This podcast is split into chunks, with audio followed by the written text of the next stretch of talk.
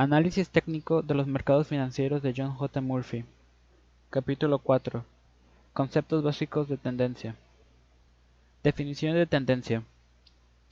El concepto de tendencia es absolutamente esencial para el enfoque técnico del análisis de mercados.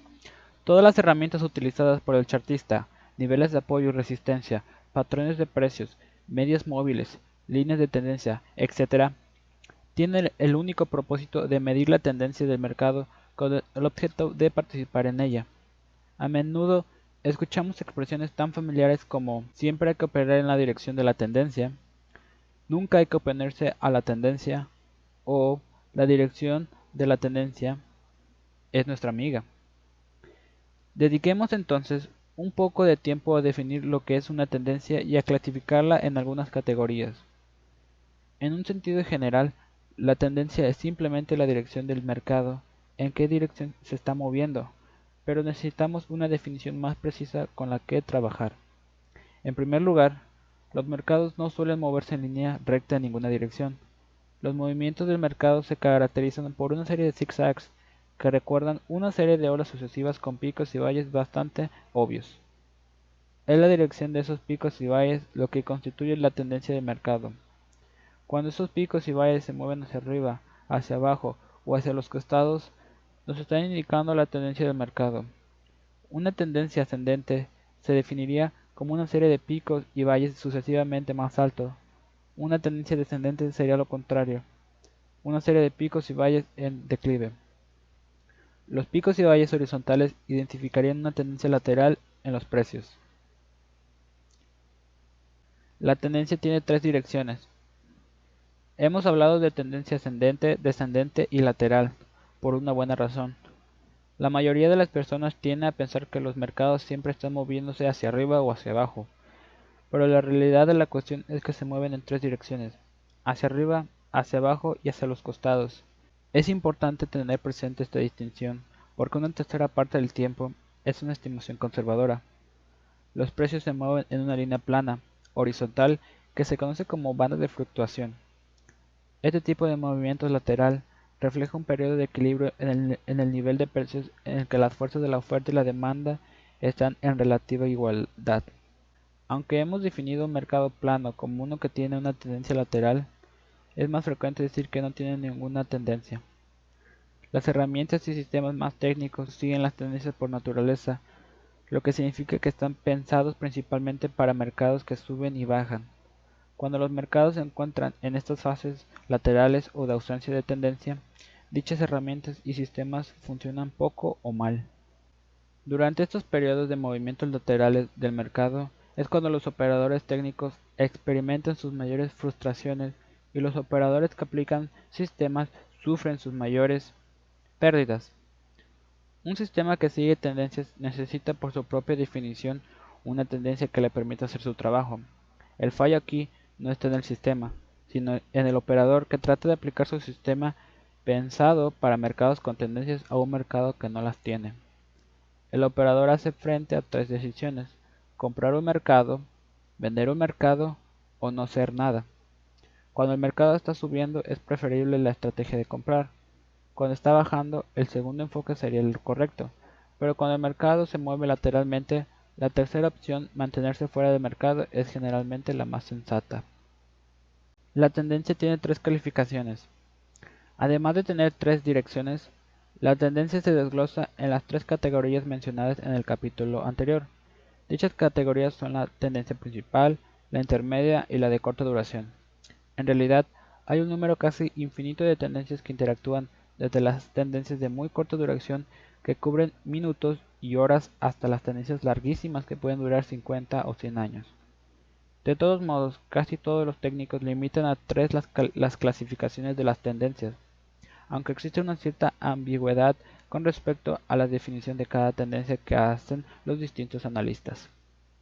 La teoría de Down, por ejemplo, clasifica la tendencia principal diciendo que está en vigor más de un año, debido a que los operadores de futuro trabajan con una dimensión de tiempo más corta que los inversores bursátiles. Me siento inclinado a cortar la tendencia principal a cualquier periodo mayor de seis meses en los mercados de productos. Down definía la tendencia intermedia o también llamada secundaria limitándola entre 3 y tantos meses, algo que también es correcto para los mercados de futuros. La tendencia de corta duración generalmente se define como un periodo menor de 2 o 3 semanas. Cada tendencia se transforma en una porción de su próxima tendencia más larga.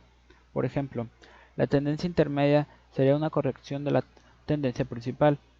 En una tendencia ascendente de larga duración, el mercado se detiene por, para autocorregirse durante un par de meses antes de continuar su camino hacia arriba. Dicha corrección secundaria consistiría en ondas más cortas que se identificarían como pequeñas caídas y recuperaciones. En este tema se repite muchas veces que cada tendencia es parte de la tendencia mayor que sigue y está formada por tendencias más pequeñas. En la figura 4.2a, la tendencia principal es ascendente, como indican los picos y valles cada vez más altos. La fase de corrección representa una corrección intermedia dentro de la tendencia principal ascendente, pero cabe destacar que la onda 2-3 también se divide en ondas más pequeñas. En el punto C, el analista diría que la tendencia principal sigue siendo ascendente, pero que las tendencias intermedia y de corta duración son descendentes. En el punto 4, las tres tendencias serían ascendentes. Es importante comprender la distinción entre los distintos grados de tendencia. Cuando alguien pregunta cuál es la tendencia de un mercado dado, resulta difícil, cuando no es imposible, responder mientras no se sepa a qué tendencia se refiere la pregunta. Es probable que la respuesta deba darse de la manera presentada previamente, definiendo las tres clasificaciones diferentes de la tendencia. Las distintas percepciones de los operadores con respecto a lo que se entiende por tendencia crea bastante confusión. Para los operadores de posiciones largas, los movimientos de precios que duran desde unos pocos días hasta unas pocas semanas pueden ser insignificantes. Para un operador de posiciones a un día, un avance de dos o tres días puede representar una tendencia principal. Es especialmente importante, entonces, comprender los distintos grados de la tendencia y asegurarse de que todos los participantes en una transacción se refieren a la misma podemos generalizar diciendo que casi todos los enfoques que siguen una tendencia se centran en la intermedia, que pueden tener una duración de varios meses. La de corta duración se usa, básicamente para cuestiones de tiempo. En una tendencia ascendente intermedia, los retrocesos de corta duración se usaría para iniciar posiciones largas. Apoyo y resistencia. En la discusión anterior de la tendencia Dijimos que los precios se mueven en una serie de picos y valles y que la dirección de dichos picos y valles determina la dirección del mercado. Llamemos ahora a los picos y valles por sus nombres y al mismo tiempo veamos los conceptos de apoyo y resistencia. Los valles o mínimos de reacción se llaman apoyos.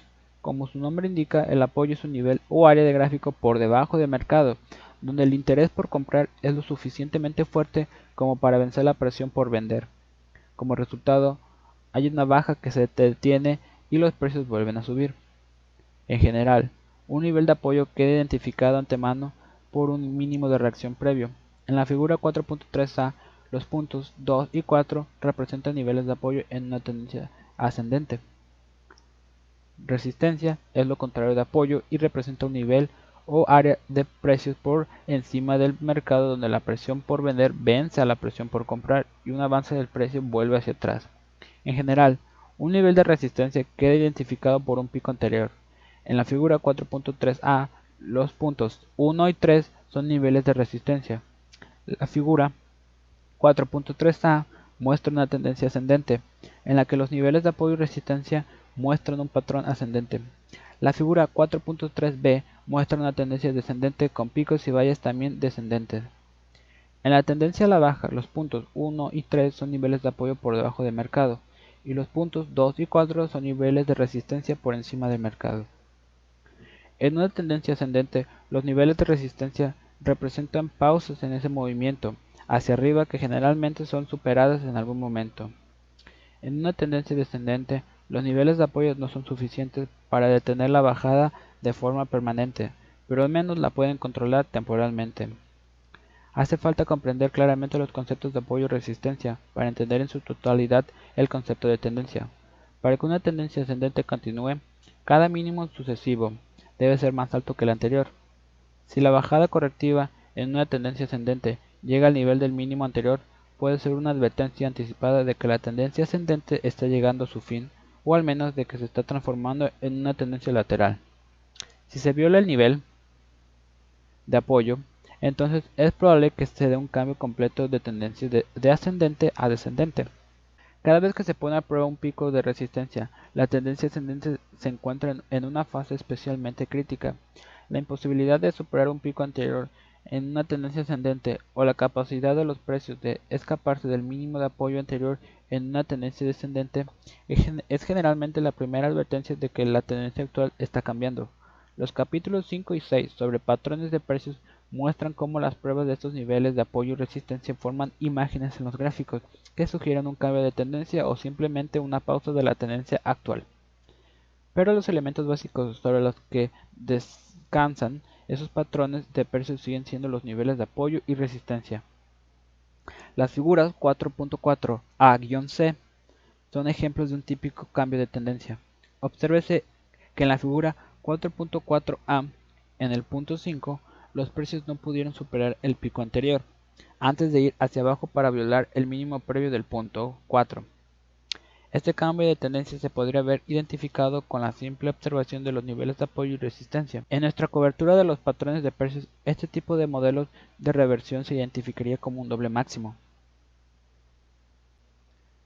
Intercambio de papeles de los niveles de apoyo y resistencia. Hemos definido apoyo como un mínimo previo y resistencia como un máximo previo, pero no siempre es así, lo que nos lleva a uno de los aspectos más interesantes y menos conocidos del apoyo y la resistencia, el intercambio de sus papeles. Cuando un nivel de apoyo o resistencia se ve penetrado por una cantidad significativa, cambian sus papeles y se transforman en lo opuesto. En otras palabras, un nivel de resistencia se transforma en un nivel de apoyo y el apoyo se transforma en resistencia. Para comprender por qué ocurre esto, tal vez sería útil discutir algo sobre la psicología que hay detrás de la creación de niveles de apoyo y resistencia. La psicología del apoyo y la resistencia. Como ilustración, dividamos a los participantes de mercado en tres categorías, los de posiciones largas, los de cortas y los no comprometidos. Los que tienen posiciones largas son aquellos operadores que ya han comprado contratos. Los que tienen posiciones cortas son los que ya se han comprometido con la parte vendedora y los, que, y los no comprometidos son aquellos que han salido del mercado o están indecisos sobre qué posición tomar. Asumamos que un mercado comienza a moverse hacia arriba a partir de un área de apoyo en la que los precios han estado fluctuando durante algún tiempo. Los que tienen posiciones largas están encantados, pero lamentan no haber comprado más. Si el mercado volviera a bajar cerca del área de apoyo, lo podrían añadir a sus posiciones largas.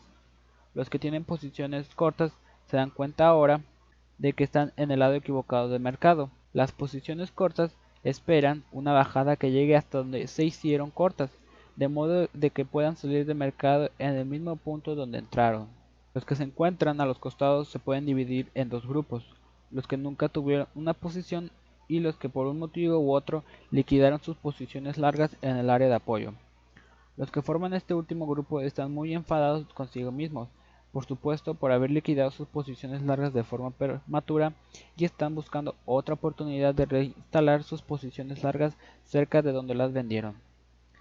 En el último grupo, los indecisos ahora se dan cuenta de que los precios están subiendo y resuelven entrar en el mercado con posiciones largas en la primera buena oportunidad de compra que haya. Los cuatro grupos están decididos a comprar en la próxima bajada. Todos tienen un interés personal, en esa área de apoyo por debajo del mercado. Naturalmente, si los precios acaban por bajar cerca de ese apoyo, se materializará la compra renovada de todos los grupos para, hacer subir los precios. Cuantas más operaciones se realicen en esa área de apoyo, más importancia cobra, porque hay más participantes en un interés especial en dicha área. El número de operaciones en un área dada de apoyo o resistencia se puede determinar de tres formas la cantidad de tiempo que se ha pasado allí, el volumen y la cercanía en el tiempo de la transacción.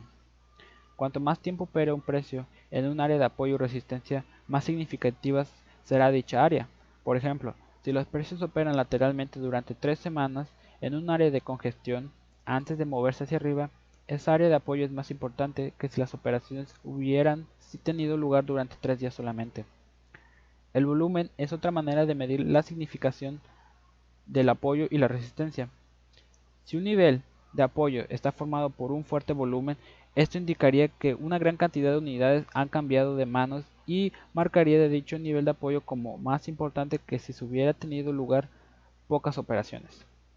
Los gráficos de puntos y figuras que miden las operaciones intradia resultan especialmente útiles para identificar los niveles de cotización donde se dio la mayor parte de la operación de las operaciones y en consecuencia donde hay más posibilidades de que funcionen el apoyo y la resistencia. Una tercera forma de determinar la significación de un área de apoyo o resistencia es ver cuándo tuvo lugar la operación. Dado que estamos considerando la reacción de los operadores a los movimientos de mercado y a las posiciones que ya han tomado a que no han podido tomar, parece razonable que cuanto más reciente sea la actividad, más potente será. Consideremos ahora la situación contraria e imaginemos que en vez de subir los precios bajan. En el ejemplo anterior, debido a que los precios subían, la reacción combinada de los operadores hacia una reacción a la baja fuera contrarrestada con las compras adicionales. Sin embargo, si los precios comienzan a descender y llegan a estar por debajo del área de apoyo anterior, la reacción sería exactamente la contraria. Todos los que compraron estando en el área de apoyo se dan cuenta ahora de su error. En cuanto a los operadores de futuros, sus corredores bursátiles piden frenéticamente más dinero al margen. Dada la elevada naturaleza apalancada de las operaciones con futuros, los operadores no pueden mantener las pérdidas mucho tiempo y deben aportar dinero al margen adicional o liquidar sus posiciones de pérdidas. Lo que creó el apoyo previo, en primer lugar, fue la predominancia de las órdenes de compra por debajo de mercado. Ahora, sin embargo, todas las órdenes previas de compra por debajo de mercado se han transformado en órdenes de venta por encima de mercado. El apoyo ahora es resistencia, y cuanto más significativo haya sido el área de apoyo anterior, o sea, cuanto más reciente y cuantas más operaciones, más potente es ahora como área de resistencia. Todos los factores que creaban el apoyo de las tres categorías de participantes, las posiciones largas, las cortas y las indecisas, ahora funcionan poniéndole un techo a los precios en las recuperaciones o saltos subsiguientes. De vez en cuando resulta útil pararse a reflexionar sobre las razones por las que funcionan los modelos de precios utilizados por los chartistas o conceptos como apoyo y resistencia. No es porque los gráficos o algunas de las líneas que en ellos aparecen sean mágicos. Estos modelos funcionan porque proporcionan imágenes de lo que están haciendo los participantes del mercado, y eso nos permite determinar sus reacciones ante los hechos en el que se producen. El análisis de gráficos en realidad es un estudio de la psicología humana y de las reacciones de los operadores a las cambiantes condiciones de mercado. Lamentablemente, como vivimos en un mundo de, acelerados mercados financieros, tendemos a, a confiarnos mucho en la terminología de los gráficos y en expresiones abreviadas que pasan por alto las fuerzas, básicas que dieron lugar a las imágenes que desprendieron de los gráficos. Hay razones psicológicas fundadas por la que los niveles de apoyo y resistencia se pueden identificar en los gráficos de precios y luego usar para predecir los movimientos de mercado. El cambio de apoyo resistencia y viceversa. Grado de penetración. Un suelo o nivel de apoyo penetrado por un margen significativo se transforma en un nivel de resistencia y viceversa.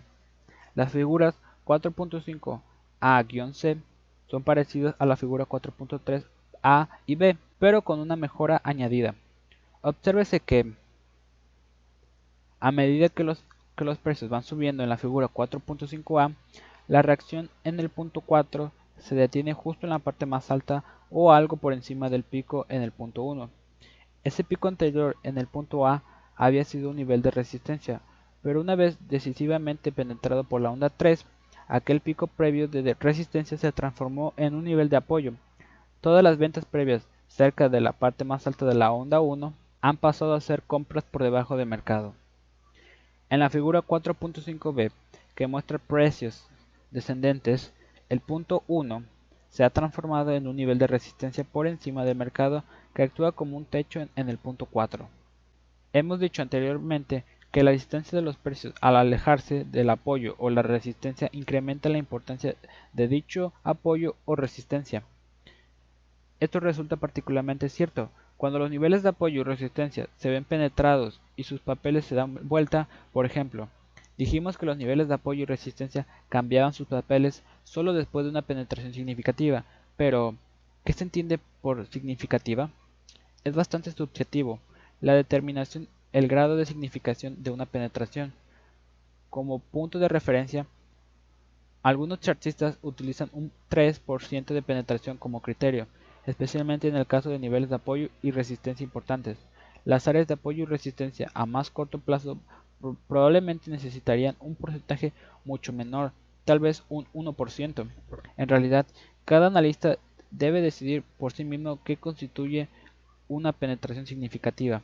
De todos modos, es importante recordar que las áreas de apoyo y resistencia solo cambian de papel cuando el mercado se aleja lo suficiente como para convencer a los operadores de que han cometido un error. Cuanto más se aleje el mercado, más convencidos quedarán. La importancia de los números redondos como apoyo y resistencia. Los números redondos tienden a detener las subidas y las bajadas de las cotizaciones. Los operadores suelen pensar en números redondos importantes como 10, 20, 25, 50, 75, 100 como objetivos de precio y actúan en consecuencia. Estos números redondos, por lo tanto, actuarán como unos niveles psicológicos de apoyo o resistencia. Un operador puede usar esta información para comenzar a realizar beneficios a medida que se acerca a un importante número redondo. El mercado del oro es un excelente ejemplo de este fenómeno. El mínimo del mercado bajista de 1982 estaba exactamente en 300 dólares.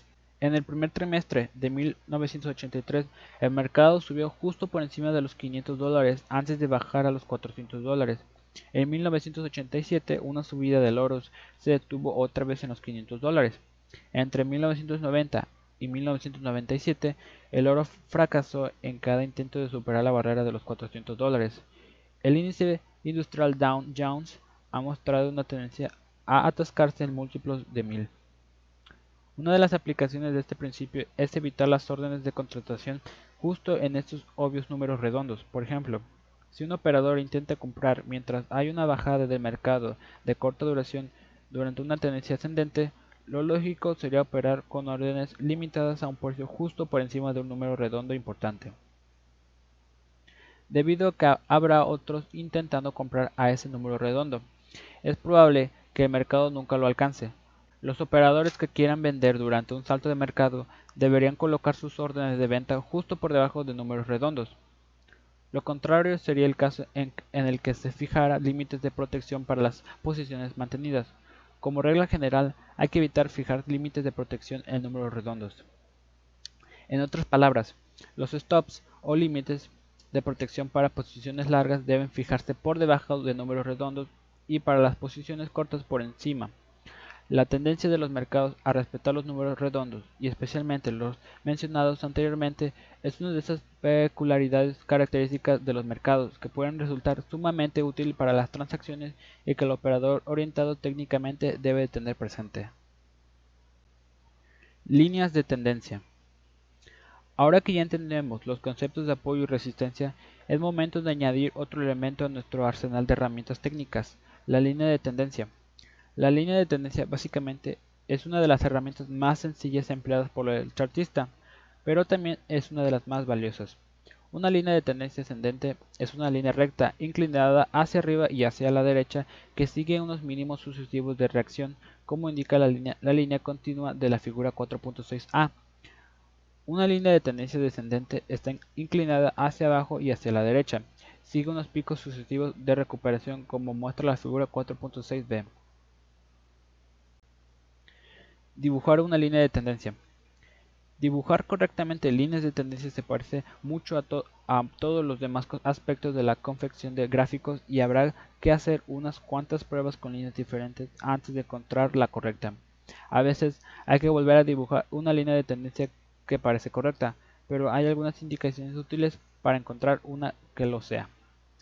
En primer lugar, tiene que haber evidencias de una tendencia, para poder dibujar una línea de tendencia ascendente. Por ejemplo, tendrán que haber al menos dos mínimos de reacción y el segundo mínimo tendrá que ser más alto que el primero. Siempre tiene que haber dos puntos para poder trazar una línea recta, por supuesto.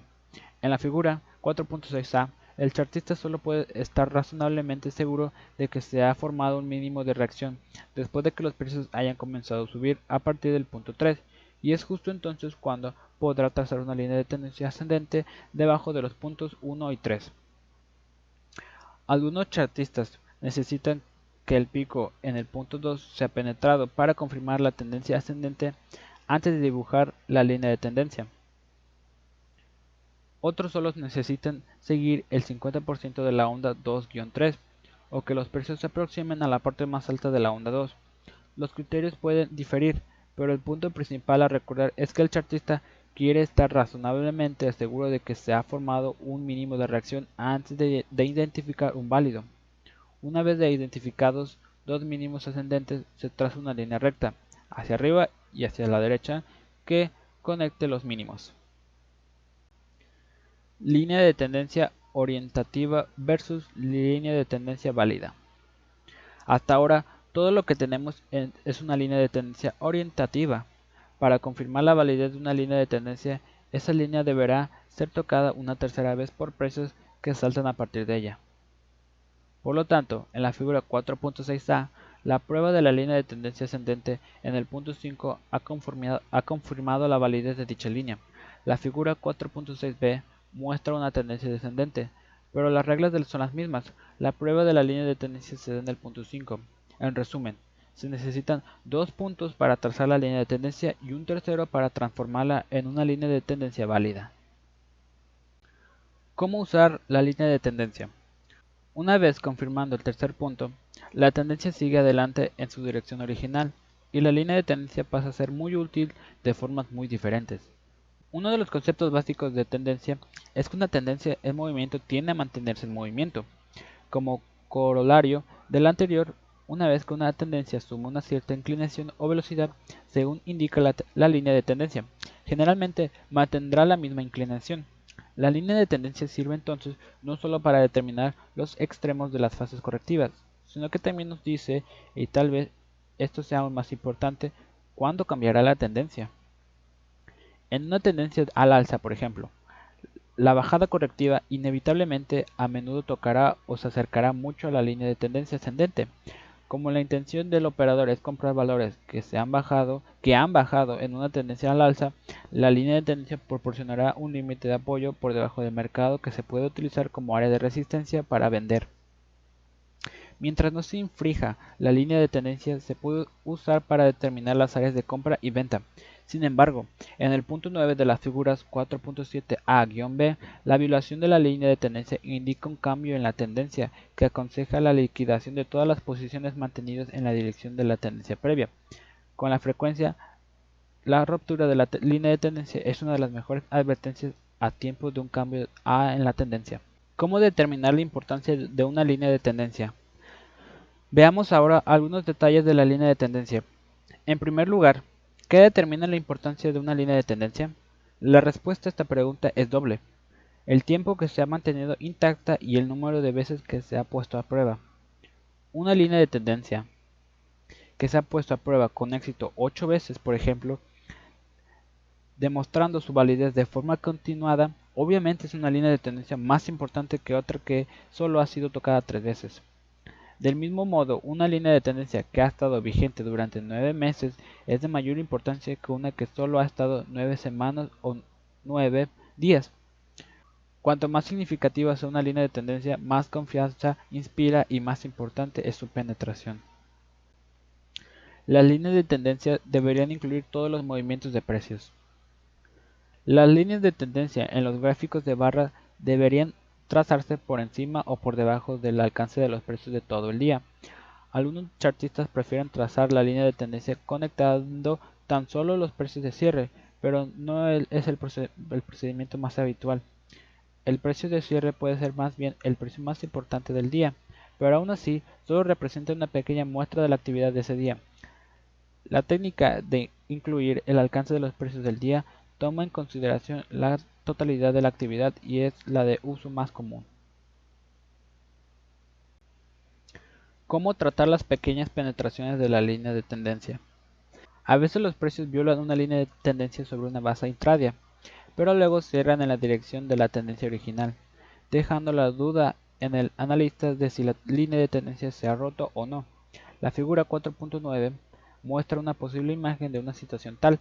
Los precios en realidad bajaron durante el día, pero volvieron a cerrar por encima de la línea de tendencia. ¿Se debería trazar una, línea de tendencia diferente? Lamentablemente, no hay una regla única a seguir en cada situación. A veces es preferible ignorar esa pequeña infracción, especialmente si los movimientos posteriores del mercado demuestran que la línea original sigue siendo válida. ¿Qué constituye una ruptura válida de una línea de tendencia? Como regla general, un cierre más allá de la línea de tendencia es más significativo que una simple penetración intradia. Y aún más, a veces incluso una penetración al cierre no es suficiente. La mayoría de los técnicos emplean una variedad de filtros de tiempo y precio en un intento de aislar penetraciones válidas de la, de la tendencia y eliminar señales malas o wishouts. Un ejemplo de filtro de precios es el criterio de, de penetración del 3%, en un filtro que se usa básicamente para romper líneas de tendencia de mayor duración, pero requiere que la tendencia se rompa al cerrar al menos en un 3%. Si por ejemplo los precios del oro rompieran una línea de tendencia al alza en los 400 dólares, los precios tendrían que cerrar un 3% por debajo del nivel del precio donde la línea se rompió. Obviamente, el criterio de penetración de 12 dólares no sería adecuado para operaciones de más corta duración y tal vez un criterio de un 1% sería más útil en tales casos. La regla del porcentaje representa solo un tipo de filtro de precios. Los chartistas de valores, por ejemplo, probablemente pedirían una penetración de un, punto entero y despreciarían las, fracciones. En el uso de, cualquier tipo de filtro establece una relación. Si el filtro es demasiado pequeño, no será muy útil para reducir el impacto de las llamadas WISAPs o malas señales. Si es demasiado grande, gran parte del, movimiento inicial pasará desapercibido antes de que se reciba una buena señal. Una vez más, el operador debe determinar qué tipo de filtro se adapta mejor al grado de tendencia que se sigue, tomando siempre en consideración las diferencias de los mercados individuales.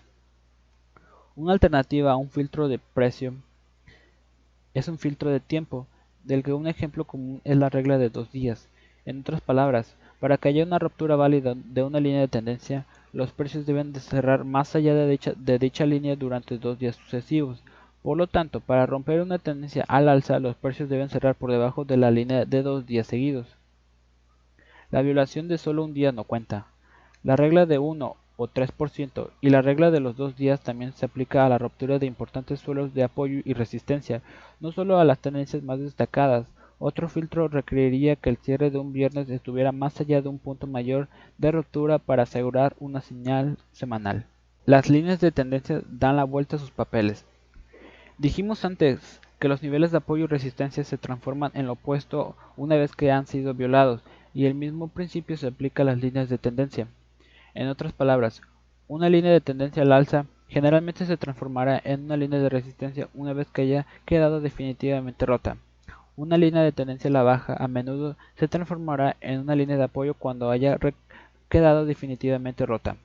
Por este motivo, en general, es buena idea proyectar todas las líneas de tendencia tan a la derecha del gráfico como sea posible. Incluso después de haber quedado rotas, resulta sorprendente la frecuencia con la que las viejas líneas de tendencias vuelven a actuar como líneas de apoyo y resistencia en el futuro, pero en el papel opuesto. Medir la implicación de las líneas de tendencia. Las líneas de tendencia se pueden utilizar como, ayuda para determinar los objetivos en los precios. En los próximos dos capítulos sobre patrones de precios tendremos muchas más cosas que decir sobre los objetivos en los precios. De hecho, algunos de los objetivos trazados que se derivan de diferentes patrones de precios son similares al que veremos aquí en las líneas de tendencia. Dicho brevemente, una vez que una línea de tendencia se rompe, los precios generalmente se separarán de la línea una distancia igual a la distancia vertical que hayan alcanzado los precios al otro lado de las líneas antes de que se diera vuelta la tendencia. En otras palabras, si en la tendencia al alza anterior los precios subieron 50 dólares por encima de la línea de tendencia ascendente, cuando la tendencia se rompa se esperará que los precios bajen aquellos 50 dólares por debajo de la línea de tendencia. En el capítulo siguiente, por ejemplo, veremos que esta regla de medición que utiliza la, línea de tendencia es similar a la que se usa para el conocido patrón de cambio llamado de cabeza y hombros, en la que la distancia entre la cabeza y el cuello se proyecta más allá de la línea cuando, está, cuando esta queda rota. El principio abanico. Esto nos atrae a otro uso interesante de la línea de tendencia, el llamado principio abanico. A veces, después de la violación de una línea de tendencia al alza, los precios bajan un poco antes de volver a subir hasta alcanzar la parte de abajo de la vieja línea de tendencia al alza. En la figura 4.11a, obsérvese cómo los precios subieron pero sin lograr penetrar en la línea 1. Ahora se puede trazar una segunda línea de tendencia, que también es quebrada. Después de otro fracaso intento al alza, se puede trazar una tercera línea. La ruptura de esta tercera línea de tendencia generalmente es una indicación de que los precios se encaminan a la baja. En la figura 4.11b, la ruptura de la tercera línea de tendencia a la baja constituye una nueva señal alcista. Obsérvese en estos ejemplos cómo unas líneas de apoyo rotas previamente se transformaron en líneas de resistencia y las líneas de resistencia se volvieron de apoyo. La expresión principio abanico proviene de la apariencia de las líneas que poco a poco se van aplanando, semejando un abanico. El punto importante a recordar aquí es que la ruptura de la tercera línea es la señal válida del cambio de tendencia. La importancia del número 3. Al examinar las tres líneas del principio abanico es interesante observar con cuánta frecuencia aparece el número 3 en el estudio del análisis técnico y el papel importante que juega en muchos enfoques técnicos. Por ejemplo, el principio abanico usa tres líneas. Los principales mercados alcistas y bajistas generalmente tienen tres fases mayores. Existen tres clases de gaps. Algunos de los modelos de cambio más conocidos como el triple techo y el de cabeza y hombros, tienen tres picos prominentes, hay tres clasificaciones diferentes de tendencias y tres direcciones de tendencia. Entre los patrones de continuación generalmente aceptados hay tres tipos de triángulos, hay tres fuentes principales de información. Cualquiera que sea la razón, el número 3 juega un papel prominente en la totalidad del campo del análisis técnico. La relativa inclinación de la línea de tendencia. La relativa inclinación de la línea de tendencia también es importante. En general, la mayoría de las líneas de tendencia al alza tiende a aproximarse a una inclinación media de 45 grados. Algunos chartistas simplemente trazan una línea de 45 grados en el gráfico a partir de un máximo o un mínimo destacado y la utilizan como una línea de tendencia principal. La línea de 45 grados era una de las técnicas favoritas de W. D. ese tipo de líneas refleja una situación en la que los precios están subiendo o bajando a un ritmo que el precio y el tiempo están en perfecto equilibrio. Si una línea de tendencia está demasiado inclinada, generalmente indica que los precios están avanzando demasiado rápidamente y que el actual ascenso tan inclinado no se sostendrá.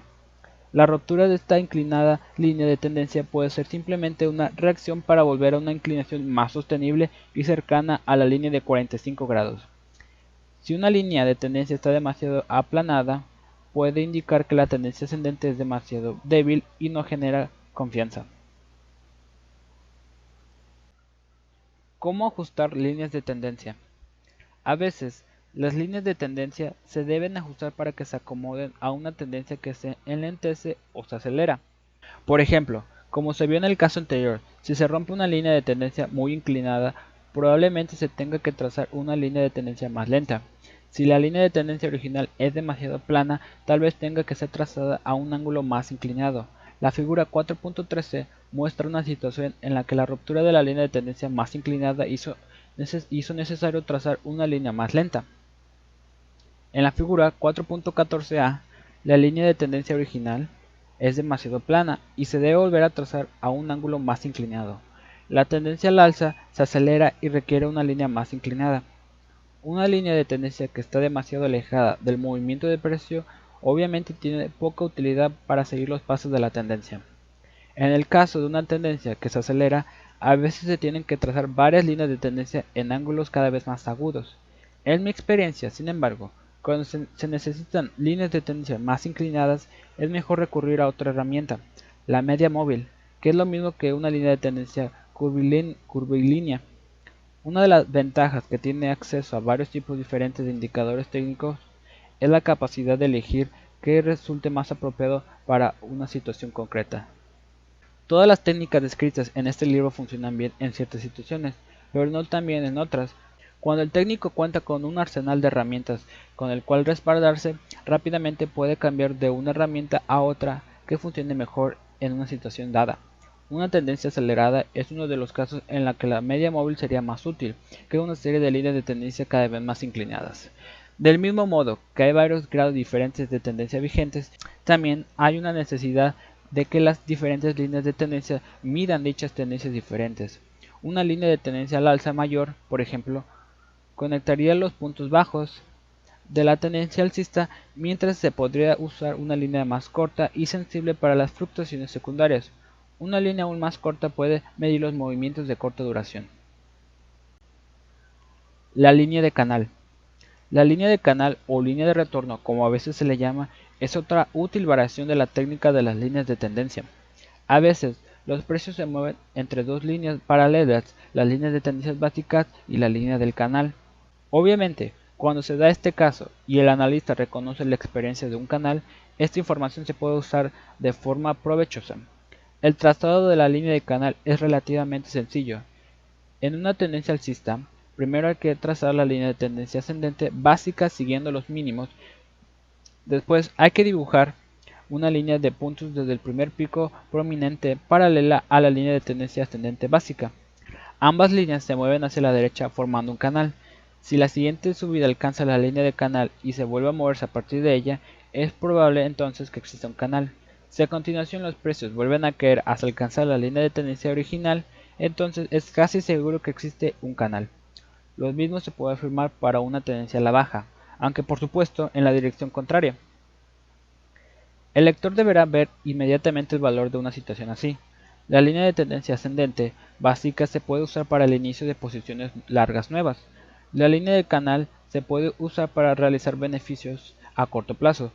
Los operadores más agresivos incluso podrían usar la línea de canal para iniciar una posición corta contra tendencia. Aunque operar en la dirección opuesta a la tendencia que prevalece puede resultar una táctica peligrosa y generalmente costosa, como es en el caso de la línea de, de tendencia básica. Cuanto más tiempo permanezca intacto el canal y cuantas más veces se le ponga a prueba, más importante y seguro se vuelve. La ruptura de la línea de tendencia más importante indica un importante cambio en la tendencia, pero la ruptura de una línea de canal ascendente tiene exactamente el significado opuesto e indica una aceleración de la tendencia actual. Cuando los operadores toman el despeje de la línea superior en una tendencia alcista con una razón para añadir a las posiciones largas.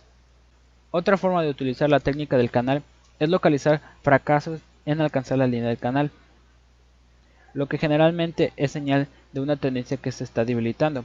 En la figura 4.17, la imposibilidad de los precios de alcanzar la parte superior del canal puede ser una, una primera advertencia de que la tendencia está cambiando y aumenta las posibilidades de que la otra línea se rompa. Como regla empírica, cuando un movimiento cualquiera dentro de un precio establecido no puede alcanzar el otro lado del canal, generalmente es porque la tendencia está cambiando, lo que incrementa la posibilidad de que el otro lado del canal se rompa. El canal se puede usar para ajustar la línea de tendencia básica. Si los precios traspasan en un motivo significativo una línea del canal ascendente proyectada, esto generalmente indica una tendencia que se está reforzando. Algunos chartistas trazan entonces una línea de tendencia ascendente más inclinada hasta el punto mínimo de reacción con paralelo con la nueva línea del canal. Con frecuencia, la nueva línea de apoyo más empinada funciona mejor que la anterior, que era más plana. De forma similar, la imposibilidad de una tendencia al alza de alcanzar la parte superior de un canal justifica el trazado de una nueva línea de apoyo por debajo del, último mínimo de reacción paralela a la nueva línea de resistencia. Las líneas del canal tienen implicaciones de medidas. Una vez se ha producido la ruptura de un canal de precios existentes, los precios exageradamente se desplazan una distancia igual al ancho de este canal. Por lo tanto, el usuario simplemente tiene que medir el ancho del canal y luego proyectar esa cantidad a partir del punto en que una de las líneas de tendencia se rompe. Siempre hay que mantener presente, sin embargo, que las dos líneas, la línea de tendencia básica es de largo, la más importante y la más confiable. La línea de canal en un uso secundario de la técnica de la línea de tendencia, pero en un uso cuya inclusión en la caja de herramientas del chartista queda justificada con mucha frecuencia.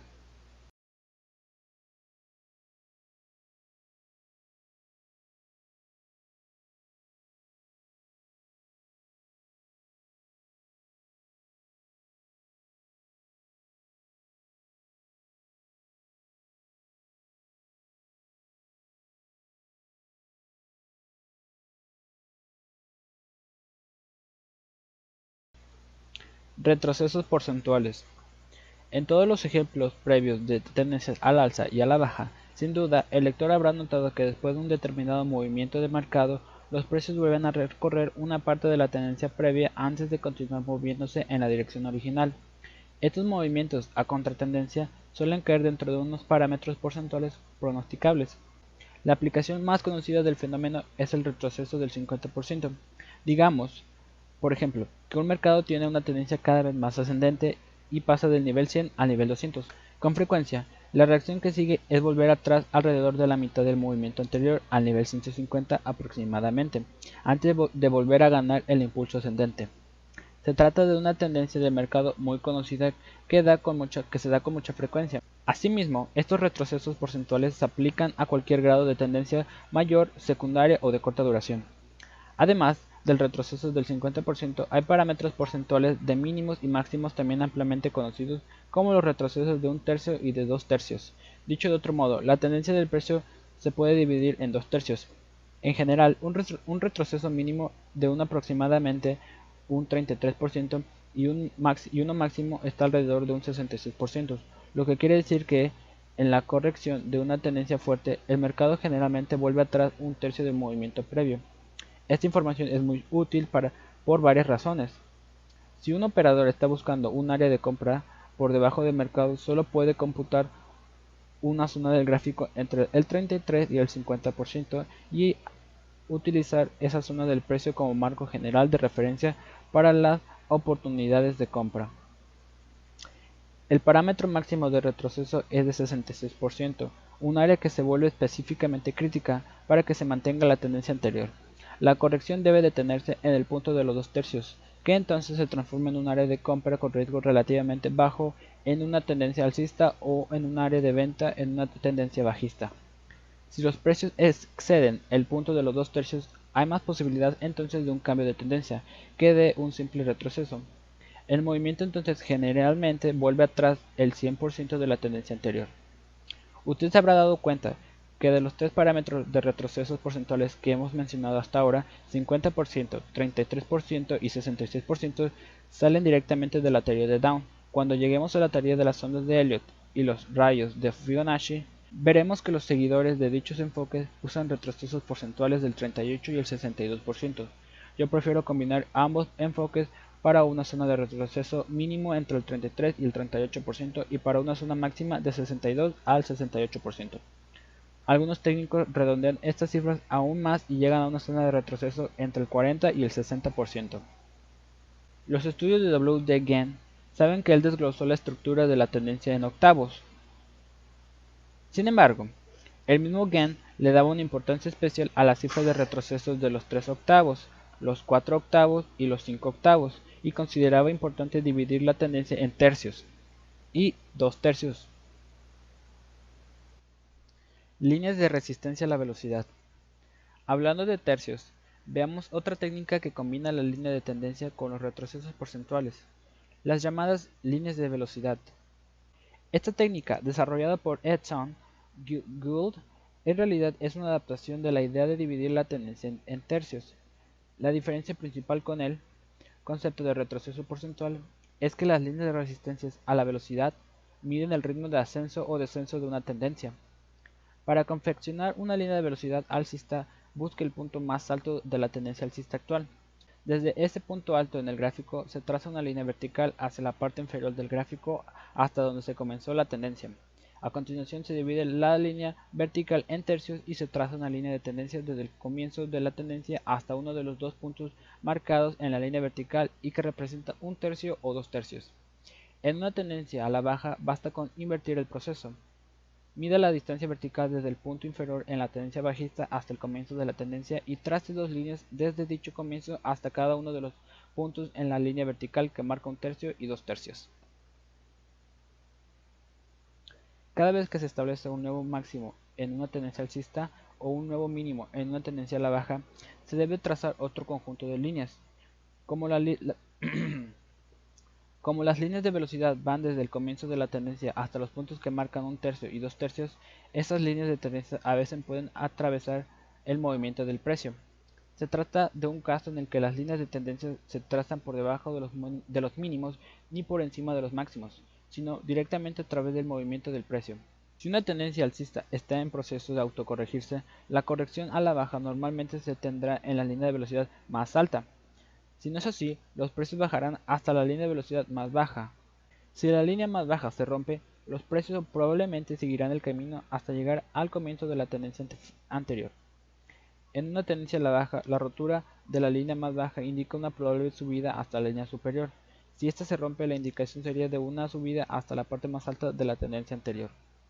Al igual que todas las líneas de tendencias, las líneas de velocidad adaptan el papel contrario una vez que han quedado rotas. Por lo tanto, durante la corrección de una tendencia al alza, si la línea superior se rompe y los precios bajan hasta la línea de un tercio y comienzan su subir desde allí, esa línea superior se transforma en una barrera de resistencia. Solo cuando esa línea superior quede rota aparecerá la línea de que los antiguos máximos serán cuestionados. El mismo principio es también válido en la tendencia a la baja. Las líneas del abanico de Gann y Fibonacci. Los programas informáticos para conveccionar gráficos permiten trazar líneas de abanico de Gann y Fibonacci. Las líneas de abanico de Fibonacci se trazan de la misma manera que cualquier línea de velocidad, excepto que se trazan en ángulos de 38% y 62%. Las líneas de Gann son líneas de tendencias trazadas a partir de prominentes máximos o mínimos con ángulos geométricos específicos. La línea de Gann más importante se traza en el ángulo de 45 grados desde un pico o un valle. Durante una tendencia al alza se puede trazar líneas de Gann más empinadas con ángulos de 63 y 75 grados.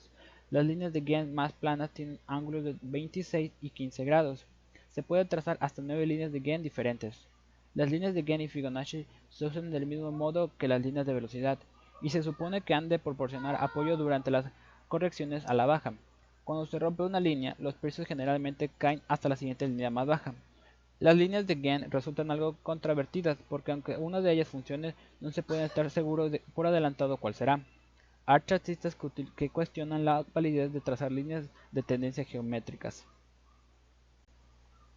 Líneas internas de tendencia. Son variaciones de las líneas de tendencia que no se basan en máximos o mínimos extremos. En su lugar, las líneas internas de tendencia se trazan a través de los movimientos del precio y, conectan la mayor cantidad posible de picos y valles internos. Algunos chartistas tienen buen ojo para este tipo de líneas de tendencia y la encuentran útil, pero el problema con las líneas internas es que su trazado es muy subjetivo, mientras que las reglas para dibujar las líneas de tendencia tradicionales conectando los, máximos y mínimos extremos son más exactas. Días de cambio. Otro elemento importante es el día en que se da el cambio a la situación opuesta, formación gráfica especial que recibe muchos nombres, tales como día de cambio por arriba, día de cambio por abajo, clímax de compra o venta y día de cambio clave. En sí misma esta formación no tiene esta gran importancia, pero en el contexto de otra información técnica a veces puede ser significativa, pero definamos primero qué es un día de cambio. Un día de cambio sucede en un máximo o un mínimo. La definición generalmente aceptada de un día de cambio por arriba es la fijación de un nuevo máximo en una tendencia al alza, seguido de un cierre más bajo al, mismo día. En otras palabras, los precios alcanzan un, nuevo máximo para un determinado movimiento al alza en algún momento del día. Luego se debilitan y cierran por debajo del cierre del día anterior. Un día de cambio, por ejemplo, sería un nuevo mínimo durante el día seguido por un cierre más alto. Cuanto más amplio sea el alcance del día y cuanto mayor sea el volumen, más significativo será la señal de un cambio de tendencia a corto plazo. Las figuras 4.22a-b muestran cómo se verían ambas posibilidades en un gráfico de barras. Obsérvese también que tanto el máximo como el mínimo del día, como se den el cambio, exceden el alcance del día anterior, formando un día externo. Aunque un día externo no es un requisito para que haya un día de cambio, sí tiene más significación. El día de cambio por abajo se conoce a veces como un clímax vendedor. Se trata de un giro radical por la parte de abajo de un movimiento a la baja, donde todas las desalentadoras posiciones largas se han visto forzadas a salir del mercado en grandes cantidades. La consiguiente ausencia de presión vendedora crea un vacío sobre el mercado que los precios se apresuran a llenar, a llenar subiendo. El clímax vendedor es uno de los ejemplos más claros del día de cambio, y aunque no marca el ritmo mínimo de un mercado que cae, por lo general indica que se ha visto un mínimo significativo. Cambios semanales y mensuales. Estos tipos de cambios de tendencia se ven muy claramente en los gráficos de barras semanales y mensuales. En un gráfico semanal, cada barra representa el alcance de toda la semana con el cierre registrado el viernes. Un cambio semanal al alza, por lo tanto, tendría lugar cuando el mercado opera más bajo durante la semana. Alcanza un nuevo mínimo pero cierra el viernes por encima del cierre del viernes anterior. Los cambios semanales a la posición contraria tienen más significado que los cambios diarios por razones obvias y los chartistas los vigilan con atención porque indican importantes puntos de inflexión. Por el mismo motivo, los cambios mensuales son aún más importantes. Hueco de precios. Los huecos de precios son simplemente áreas de gráficos de barras en las que no ha habido operaciones. En una tendencia alcista, por ejemplo, los precios abren por encima del precio más alto del día anterior, dejando un hueco o un espacio abierto en el gráfico que no se rellena durante el día. En una tendencia bajista, el precio más alto del día está por debajo del, del mínimo del día anterior. Los huecos en el lado superior son indicativos de la fuerza del mercado, mientras que los huecos en el lado inferior generalmente son señales de debilidad. Los huecos pueden aparecer en los gráficos semanales y mensuales a largo plazo, y cuando aparecen son generalmente muy significativos, pero son más comunes en los gráficos de barras diarios. Existen varios mitos sobre la interpretación de los huecos. Una de las máximas que se escucha con frecuencia es que los huecos siempre se llenan, pero eso no es así. Algunos huecos deberían llenarse, pero otros no. También veremos que los huecos tienen implicaciones de previsión, según de qué tipo sean y en qué momento aparezcan. Tres tipos de huecos. Hay tres tipos generales de huecos, el de separación, el de escape o medida y el de agotamiento. El hueco de separación generalmente aparece cuando se ha completado un modelo de precios importantes e indica el comienzo de un movimiento de mercado insignificativo. Cuando un mercado ha completado un modelo de base principal, la ruptura de la resistencia a menudo se da en el hueco de separación. Las mayores salidas de las áreas de base o cotizaciones máximas son suelos fértiles para este tipo de huecos. La ruptura de una tendencia principal, indicando el cambio contrario de la tendencia, también puede dar un hueco de separación. Los huecos de separación suelen aparecer cuando hay mucho volumen, y lo más frecuente es que no se rellenen. Los precios pueden volver al extremo superior del hueco, o incluso cerrar una parte del hueco, aunque siempre quedará otra parte sin rellenar. Como regla, cuanto más volumen haya después de la aparición de un hueco así, menos posibilidades hay que se llene. Los huecos de la parte superior normalmente actúan como área de apoyo en las siguientes correcciones del mercado. Es importante que los precios no caigan por debajo de los huecos en una tendencia alcista. En todos los casos, un cierre por debajo de un hueco ascendente es una señal de debilidad. Un hueco de escape o medida, después de que el movimiento haya estado en marcha durante cierto tiempo, más o menos hacia la mitad del movimiento, los precios darán un salto hacia adelante para formar un segundo tipo de hueco, llamado hueco de escape.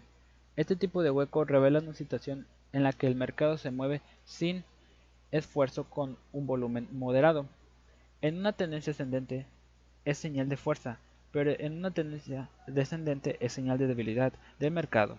Aquí también los huecos de escape actúan como apoyo por debajo del mercado. En las correcciones siguientes y con frecuencia quedarán sin rellenar.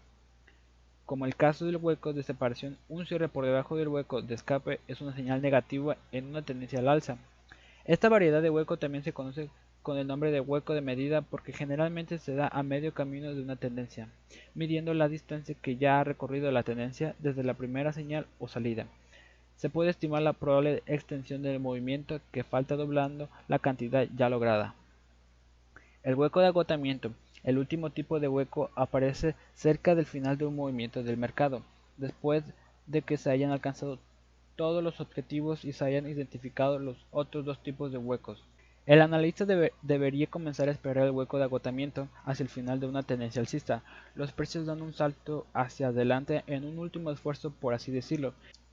Sin embargo, este salto hacia arriba rápidamente pierde fuerza y los precios comienzan a bajar en un par de días o dentro de la semana. Cuando los precios cierran por debajo de este último hueco es una señal inequívoca de que el hueco de agotamiento ha hecho su aparición.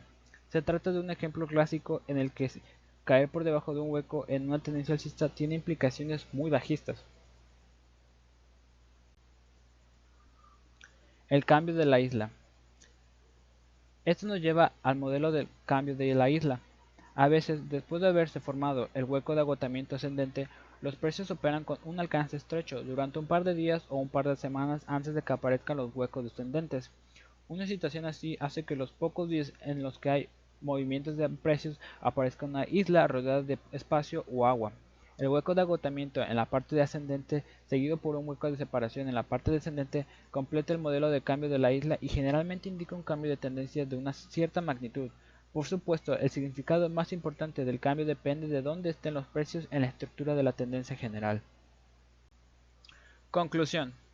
Este capítulo ha presentado herramientas técnicas introductorias que yo considero elementos fundamentales para el análisis técnico, como apoyo y resistencias, líneas de tendencia y canales, retrocesos porcentuales, líneas de resistencia a la velocidad, días de cambio o contrarios y huecos. Todos los enfoques técnicos que se cubran en los capítulos posteriores utilizan estos conceptos y herramientas de una forma u otra. Provistos de una mejor comprensión de estos conceptos, ahora estamos preparados para comenzar el estudio de los modelos de precios.